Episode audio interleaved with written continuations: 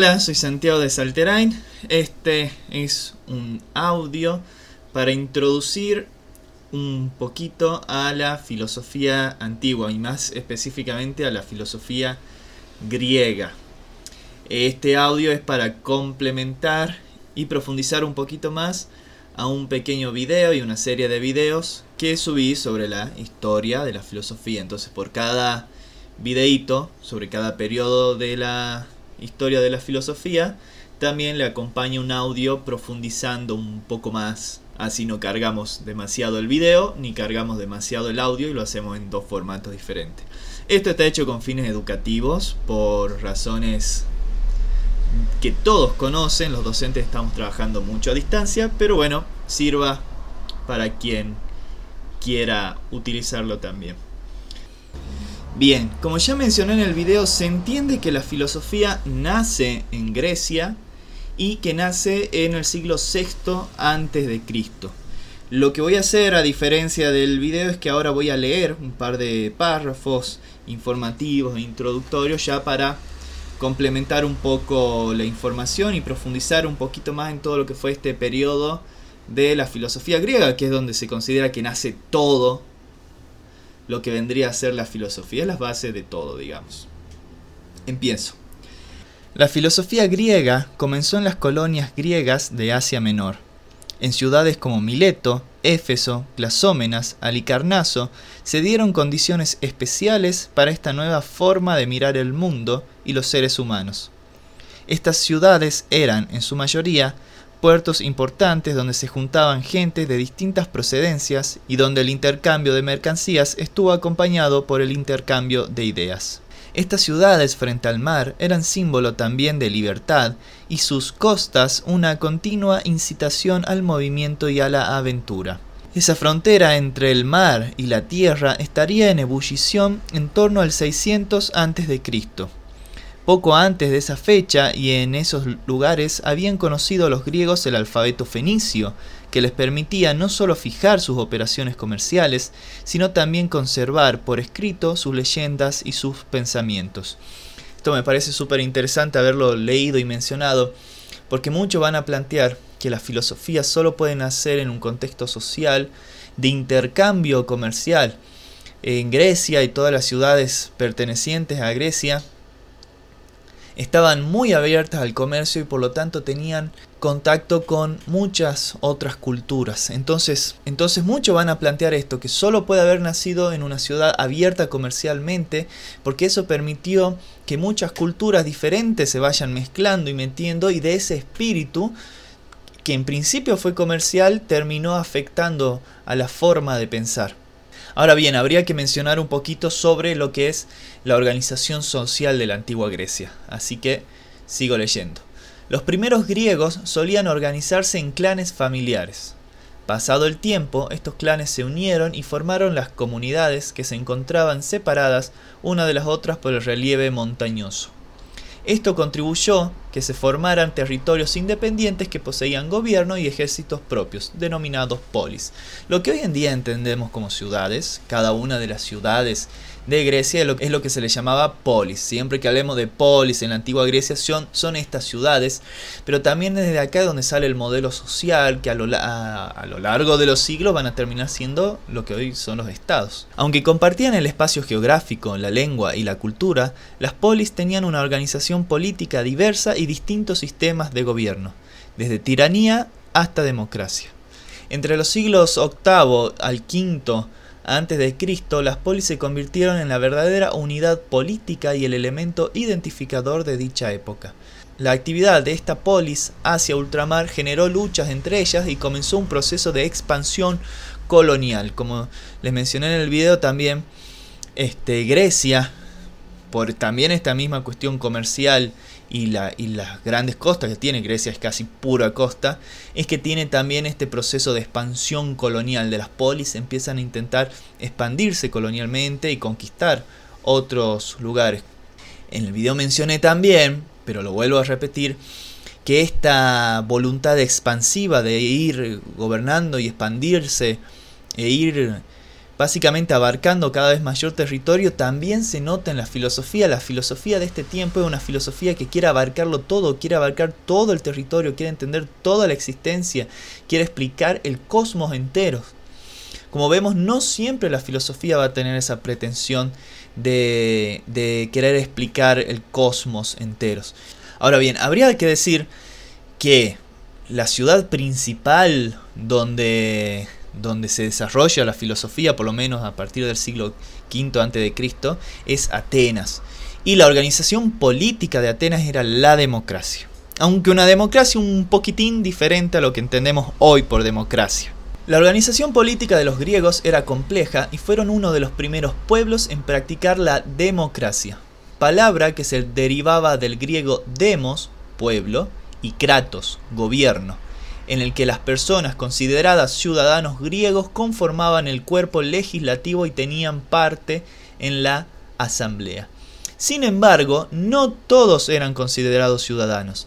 De hecho, solo unos pocos adquirían ese título, donde se excluía a mujeres, niños, esclavos y extranjeros. ¿Ven? Entonces bastante diferente, es verdad, que nace la democracia, bastante mejor, por así decirlo, que en otros lugares donde había directamente una tiranía donde uno solo decidía todo, pero tampoco es la democracia como lo entendemos hoy en día. Ni, ni las mujeres, ni los niños, ni los esclavos, ni los extranjeros tenían poder de voto. Y ni siquiera eran considerados, considerados ciudadanos. Y aparte era una democracia directa, todos los ciudadanos de Atenas se reunían personalmente a votar, levantando la mano, por así decirlo, sobre las cuestiones que querían decidir para la polis. Hoy en día obviamente es imposible eso porque somos millones. Entonces nuestra democracia no es una democracia directa, sino una democracia representativa. Es decir, nosotros votamos a personas para que ellos vayan entre ellos a discutir y votar y decidir entre ellos por las cuestiones este, que son para la ciudad o el país en representación de nosotros. Pero no vamos todos los ciudadanos personalmente. Eso ha cambiado mucho. Ellos tenían una democracia entonces que era directa y aparte no todos participaban de ese voto directo. Todo esto mencionando muy brevemente lo que es el nacimiento geográfico, social, político, en el contexto en el que se da la, la filosofía. Ahora ya es necesario pasar a etapa por etapa dentro de la historia de la filosofía, que como ya mencioné en el video, tiene cuatro subetapas la filosofía griega. Vamos a empezar hablando un poquito entonces, detallando un poco más lo que es el periodo cosmológico, que es donde se consideran que nacen los primeros filósofos. Los primeros filósofos surgieron en el siglo VI a.C., en Mileto, una ciudad comercial de la costa de Jonia, donde coincidieron varias causas. El ambiente de una ciudad ordenada e innovadora, el cruce de varias influencias culturales, el afán crítico de los jonios, la importancia en la población que tenían los técnicos y comerciantes, todos estos factores estimularon la investigación racional y la concepción del mundo como un orden estable y lógico, un cosmos sujeto a leyes y principios, una naturaleza, physis, que lo mismo que la ciudad, estaba ordenada racionalmente. La palabra cosmos significa justamente orden. Estos pensadores comenzaron buscando el principio fundamental del universo, algo unitario que habría dado lugar a la pluralidad aparente y cambiante de las cosas. Lo que estaba por debajo de esa apariencia, el fundamento último de todo. Tales de Mileto, que pasa por ser el primer filósofo, dijo que el fundamento, en griego arge, del mundo era el agua. Anaxímenes, su sucesor en Mileto, dijo que el aire. Y Anaximandro algo después que el infinito. Entonces, básicamente, retomando, tenemos este contexto en el cual social y comercialmente se busca un orden y esto también afecta a los primeros filósofos que empiezan a, intentar organizar y explicar racionalmente el mundo. Por eso se habla en el nacimiento de la filosofía del paso del mito al logos. Entendiendo logos como razón, una cuestión más racional, un orden racional. Y de hecho se habla de un periodo cosmológico. Y en griego Cosmos significa justamente orden, es lo que acabo de decir. Y acá buscaban eso que acabo de mencionar, el arjé, los primeros filósofos. Ahora bien, tenemos una segunda etapa dentro de la filosofía griega que ya era la etapa antropológica, que ya cambian un poco las pretensiones de los filósofos y es donde aparecen los sofistas y Sócrates. Los sofistas cambian el paisaje ante el que va a surgir otra forma de reflexión. Con ellos lo importante no es tanto la explicación de la naturaleza, physis, sino más bien la organización de la ciudad. Esto es importantísimo, ya no se preocupan por la physis, la naturaleza o el cosmos, sino de la organización de la ciudad o de la polis. Y así como Éfeso, Mileto o Alicarnaso fueron las ciudades donde se formularon las primeras respuestas filosóficas, será Atena la nueva metrópoli de la filosofía. El cambio de escenario implica un cambio de perspectivas e intereses. Los problemas que plantean las nuevas formas de vida tienen más que ver con las relaciones entre los hombres y las dificultades surgidas con la organización de la ciudad que con la observación del universo. El siglo V, o al que se le suele llamar la era de Pericles, va a despertar un afán de cultura y de formación intelectual acorde con el desarrollo del arte y la literatura de esta época. Los ojos de los griegos que empezaban a acostumbrarse a las maravillosas esculturas de Fidias en el Partenón, comienzan a dirigirse también hacia sí mismos. Los llamados sofistas serán quienes inicien este tipo de actitud intelectual y quienes constituirán un nuevo modelo filosófico. Con ellos aparece pues una manifestación de las necesidades teóricas de la polis, que se articularán en torno a cuestiones antropológicas, o sea, cuestiones que tienen que ver con el hombre y lo que se quiere hacer de él.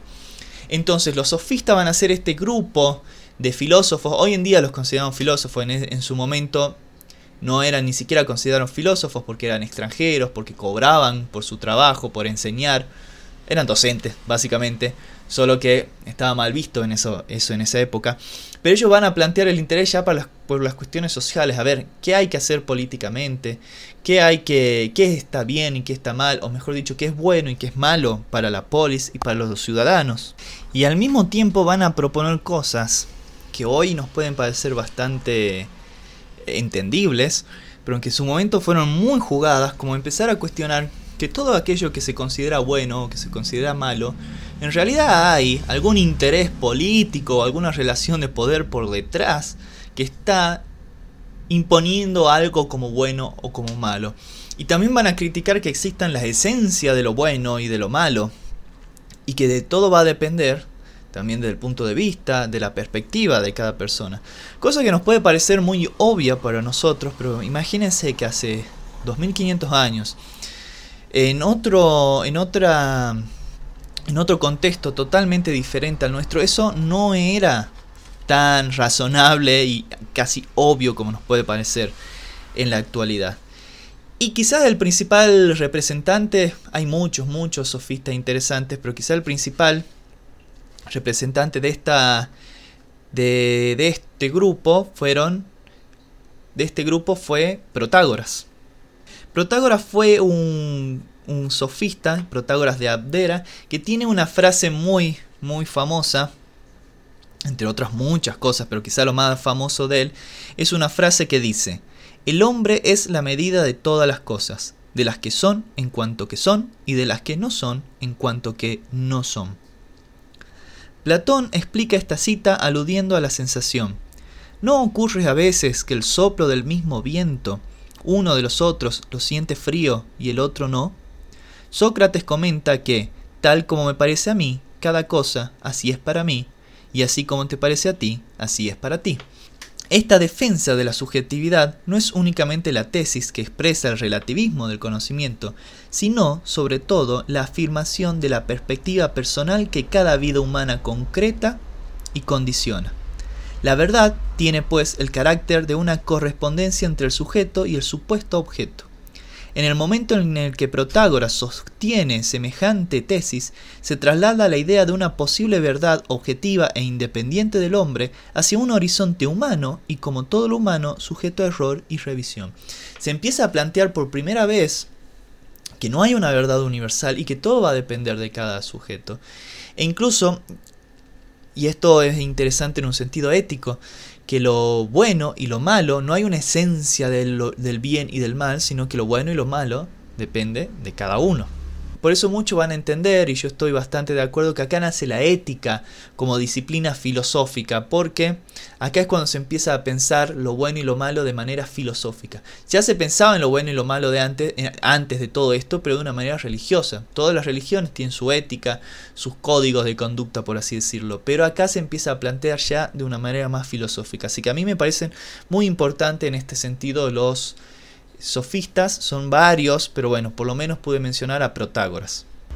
Bien, después viene Sócrates. La filosofía griega se divide en antes y después de Sócrates. De hecho, todos los que vimos en los cosmológicos suelen llamarse presocráticos, porque cambia todo a partir de él. Yo le voy a dedicar eh, después clases específicas a Sócrates, así que no voy a profundizar ahora en este que es un audio general, un paneo general de de la filosofía griega en Sócrates. Y quizás sus rasgos principales ya lo mencioné en el video. Lo que sí quisiera mencionar es que Sócrates se parece en los sofistas en tanto salió a cuestionar todo lo, lo, que creían los ciudadanos y salió un poco a romper todas las estructuras. Aunque sí es diferente en el sentido de que Sócrates sí creía que se podría llegar a cierta verdad objetiva. Él nunca llegó a esa verdad y tampoco fue eh, su principal eh, objetivo. Su principal objetivo era más bien demostrar que quienes creían que tenían la verdad en realidad no la tenían. Pero no le convencía tanto tampoco el relativismo. Por lo menos eso, según la mirada de Platón. Y ahí ya pasamos al siguiente periodo, que es el, el periodo ontológico, donde estuvieron Platón y Aristóteles. A Platón y Aristóteles también les voy a dedicar clases específicas y si profundizaría en la filosofía de estos dos, el audio terminaría durando horas, porque son gigantes, son filósofos gigantes y quizás son los más grandes, no solo de la filosofía griega, sino de la historia de la humanidad, no solo de la filosofía, incluso de la humanidad. Platón y Aristóteles van a sentar las bases de todo nuestro conocimiento, de nuestra forma de hacer filosofía. Van a discutir bastante entre ellos, mientras Platón va a encontrar las esencias en un mundo aparte del que estamos, un mundo aparte del mundo físico, lo que él llamaría un topos uranos, en donde ahí viven las ideas y las cosas de acá solo tienen sentido en tanto participan de las ideas de ese mundo no físico diferente al nuestro. Después Aristóteles le va a discutir eso, le va a discutir por completo la necesidad de dividir el mundo en dos. Él va a plantear ya la noción de sustancia. No es que hay una esencia por fuera de este mundo, sino que hay una sustancia en cada cosa que lo hace ser lo que es. Bueno, todas estas son cuestiones que se les llaman ontológicas o metafísicas.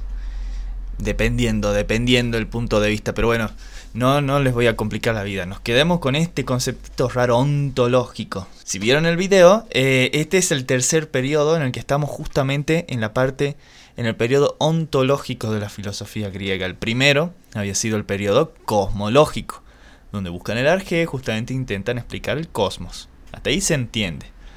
El segundo había sido el periodo antropológico, se entiende, con, los sofistas y con Sócrates. Ya son cuestiones relacionadas al ser humano las que interesan, por eso se llama antropológico.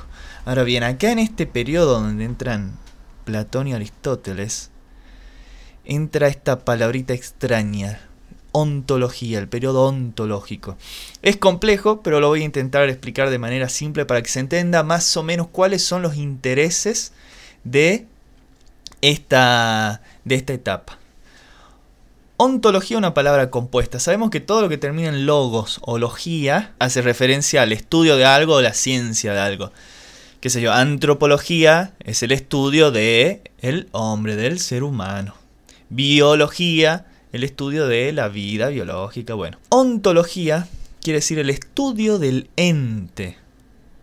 Porque ontos en griego es ente. En la filosofía hay toda una discusión si hay que hablar de ente o de ser, y dependiendo del filósofo, pero bueno, ahora básicamente vamos a hablar de ente.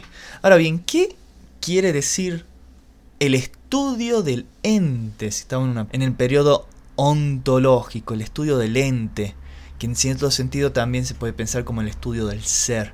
Bueno, todas las cosas que existen, todo lo que es, se puede considerar un ente. Ente es el concepto más abstracto que existe porque de cualquier cosa que exista se puede decir que es un ente. Y de cualquier cosa que existe se puede decir que es. ¿No? O sea, todo lo que existe es. Yo sé que estoy diciendo cosas muy abstractas que les pueden parecer una locura, pero tiene sentido. Todo lo que existe, todo ente es existe, por así decirlo. Estoy mezclando términos que quizás filosóficamente no quieren decir lo mismo, pero para que se entienda, digamos.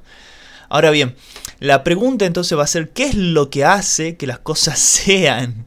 Yo sé que es gracioso, es complicado de entender, pero quizás no, o sea, ¿qué es lo que hace ser a las cosas? ¿Qué es lo que hace que las cosas sean? ¿Por qué las cosas son así? ¿No?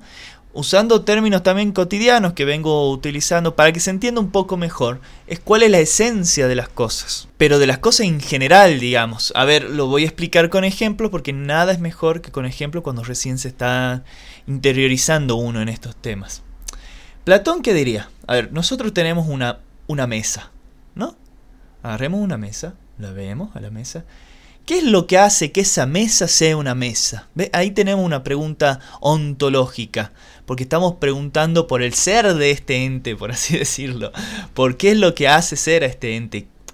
¿Qué es lo que hace que esta mesa sea una mesa? Bueno, Platón va a dar una respuesta que ya más o menos adelante. Esta mesa es una mesa porque hay en otro mundo una esencia de mesa y esta mesa de acá física y todas las mesas físicas de este mundo comparten algo, participan de algo de esa esencia de mesa que está en otro mundo. ¿Se entiende? Entonces esta mesa es lo que es porque en algún modo tiene relación con una esencia de mesa que está en otro mundo. Aristóteles va a llegar después y va a dar otras explicaciones, él va a entender que no es necesario este, dividir el mundo en dos. Entonces, cuando él ve una mesa o cualquier cosa, él va a decir, lo que hace ser a las cosas, todo lo que es, todo ente, tiene una materia y tiene una forma. Tiene una parte material y tiene una forma. Lo que lo hace ser es la forma. ¿No? Entonces, a ver, sigamos con el mismo tipo de, de ejemplos. Yo tengo un árbol. El árbol está hecho de madera, supongamos. La madera es la materia de ese árbol. Pero el árbol es árbol no solo porque está hecho de madera, sino porque tiene la forma de árbol. Y es la forma de árbol lo que lo hace ser árbol. Tanto es así que la forma es lo que define la esencia del ente, que si yo cambio la forma, cambia el ente. ¿A qué me refiero? Yo puedo agarrar el mismo árbol, la misma madera, corto el árbol, talo la madera y con la madera fabricar una mesa. Y la materia es la misma, la misma materia que está en el árbol está en la mesa, es madera.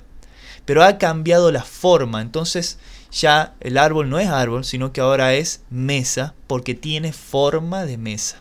Estas son discusiones, digamos, ontológicas que son, como se habrán dado cuenta, extremadamente abstractas, no tienen que ver con cosas de, eh, de la vida cotidiana está por completo fuera de lo que Aristóteles llamaría los saberes prácticos. La ética y la política son saberes prácticos que tienen fines específicos para lograr resultados específicos. estas cuestiones ontológicas no tienen este, un fin práctico, sino más bien teórico, teorético. Por eso Aristóteles metería todo este tipo de cosas en los saberes teóricos o teoréticos. Pero bueno, muy, muy sintéticamente entonces he explicado, que no lo había dejado explicado en el video, imagínense si hablaba de esto en el video se, se iban a marear muchísimo, de qué van más o menos estas cuestiones ontológicas. Y con esto ya podemos pasar al siguiente periodo. Después vamos a tener ya la etapa helenística. También estoy siendo súper repetitivo porque también a los helenistas le vamos a dedicar clases específicas pero es necesario mencionar básicamente algo que ya me autoespoilé, que ya adelanté, de en qué contexto y cuáles son los intereses de la filosofía helenística que va a venir después, van a venir después de los dos grandes como Platón y Aristóteles. Las conquistas militares de Alejandro Magno supusieron una revolución política y cultural en todo el mundo griego, en el próximo Oriente. Cuando Alejandro Magno murió en el año 323 a.C., aunque su imperio se dividió entre sus generales, se daban características comunes a todos los reinos helenísticos que permiten definir la transformación histórica que tuvo lugar. La filosofía helenística es el periodo de la filosofía griega que va desde la muerte de Alejandro Magno, en el 323 a.C., hasta la invasión de Macedonia por los romanos, 148 a.C. Las ciudades griegas pierden su independencia y Atenas su hegemonía comercial, política y en menor medida la cultural. A las ciudades-estado suceden las monarquías helenísticas hay una situación continua de inestabilidad política, se acentúan las diferencias entre clases sociales. Pero es básicamente lo que le estaba diciendo. Acá va a haber un periodo en el que en el que Grecia pierde esa hegemonía cultural y comercial y se fragmenta bastante, deja de, o por lo menos deja de tener esa, ese gran poder expansivo y colonizador y la filosofía también empieza a dejar de tener ese poder expansivo y colonizador. Esto igual es una visión muy general. Eso no quiere decir que los filósofos de esa, época no hayan dado también su, su, explicación de lo que es el universo, lo que es el mundo, el cosmos. Sí la tuvieron, sí buscaron esas explicaciones. Ahora bien, no profundizaron tanto en eso y pasaron más a la, a la historia por sus cuestiones éticas o morales. O en todo caso, en sus cuestiones cosmológicas, por así decirlo, cuando eh, pusieron a explicar el cosmos o el funcionamiento del mundo, no fueron tan novedosos, porque en todo caso lo hacían siguiendo a Aristóteles, a Platón o, incluso a, a, algunos muy anteriores que no he llegado a mencionar como Demócrito. Pero su novedad sí plantearon cosas más nuevas en el sentido ético. Formaron escuelas y grupos en los cuales empezaron a pensar cuáles serían los mejores modos de vivir. Iban a estar los epicúreos, van a estar los estoicos, los cínicos. Hay muchas escuelas en esta, en esta etapa, muchas escuelas filosóficas que les voy a dedicar clases específicas y espero hacer contenidos digitales específicos sobre eso. Pero ¿qué tienen todo en común? Tanto esto los epicúreos, los estoicos, los cínicos. Todos de alguna manera buscan su principal objetivo, su principal fin es encontrar la autarquía. Autarquía es el concepto quizás fundamental de la ética de, de estos sujetos, de estos filósofos. ¿Qué es la autarquía? Autarquía quiere decir etimológicamente el gobierno de uno mismo. Si se acuerdan, democracia quería decir demos, pueblo, y cracia venía de kratos, que quiere decir gobierno. Así como democracia quiere decir el gobierno del pueblo, autarquía quiere decir el gobierno de uno mismo. ¿Por qué les va a interesar eso? Para todos los, los helenistas, aunque difieran mucho en sus éticas, lo fundamental va a ser encontrar cómo gobernarse uno mismo cómo controlarse uno mismo y a fin de cuentas cómo llegar a la libertad, porque la única forma de ser libre es gobernarse uno mismo, tener uno el control de uno mismo. Entonces los epicúreos y los estoicos van a hacer mucho énfasis en controlar las pasiones, los epicúreos van a hacer énfasis en evitar todo aquello que te cause dolor, porque todo lo que te causa dolor te termina controlando. Por ejemplo, los vicios, las adicciones, y cuando te terminan controlando uno ya no tiene autarquía, ya no tiene libertad o independencia o gobierno de uno mismo. Lo mismo los estoicos, controlar las pasiones, este, y, en el, y en la medida de lo posible eliminar las pasiones, incluso hay extremos así, ser lo más racionales posible justamente para poder gobernarse uno mismo. Toda la ética de los helenistas va a tener ese, ese fondo en común, esa, cuestión en común. Y me parece muy interesante y con esto ya termina el audio y termina con lo que le da el título a este audio, porque este audio si bien es una clase tiene el título un título que hace referencia a los cuatro gobiernos. Este, yo creo, esto ya es una interpretación mía, pero creo que la filosofía griega puede pensarse en cuatro gobiernos. Cuando digo gobierno, igual les aclaro, no me estoy refiriendo gobierno en el sentido, no sé, que utilizamos todos los días para referirnos a, a un presidente y un grupo de diputados. No, no, no. No va el concepto de gobierno por ahí. Esto quizá lo profundice más adelante cuando hable de filosofía contemporánea, pero filósofos como Nietzsche, pero muchos otros también, han planteado que la única forma que tiene el, ser humano de gobernar el mundo es entendiéndolo. Los otros seres, como animales, por ejemplo, tienen fuerzas, tienen pelaje o son muchísimos, qué sé yo, como las hormigas. Entonces tienen otra forma de controlar y de manejar el mundo. La forma del ser humano de manejar el mundo, o de gobernar el mundo, es entendiéndolo. Entonces yo creo que las cuatro etapas de la filosofía griega pueden pensarse en cuatro gobiernos, que hace referencia a cuatro maneras en las que los filósofos intentaron gobernar el mundo o algún aspecto del mundo con su entendimiento y con su filosofía. Me explico mejor. La primera etapa sería la del gobierno del cosmos. Los filósofos como Tales, como Anaxímenes, como Pitágoras, intentan gobernar el cosmos entendiendo cómo funciona el cosmos, averiguando cómo funcionan el cosmos.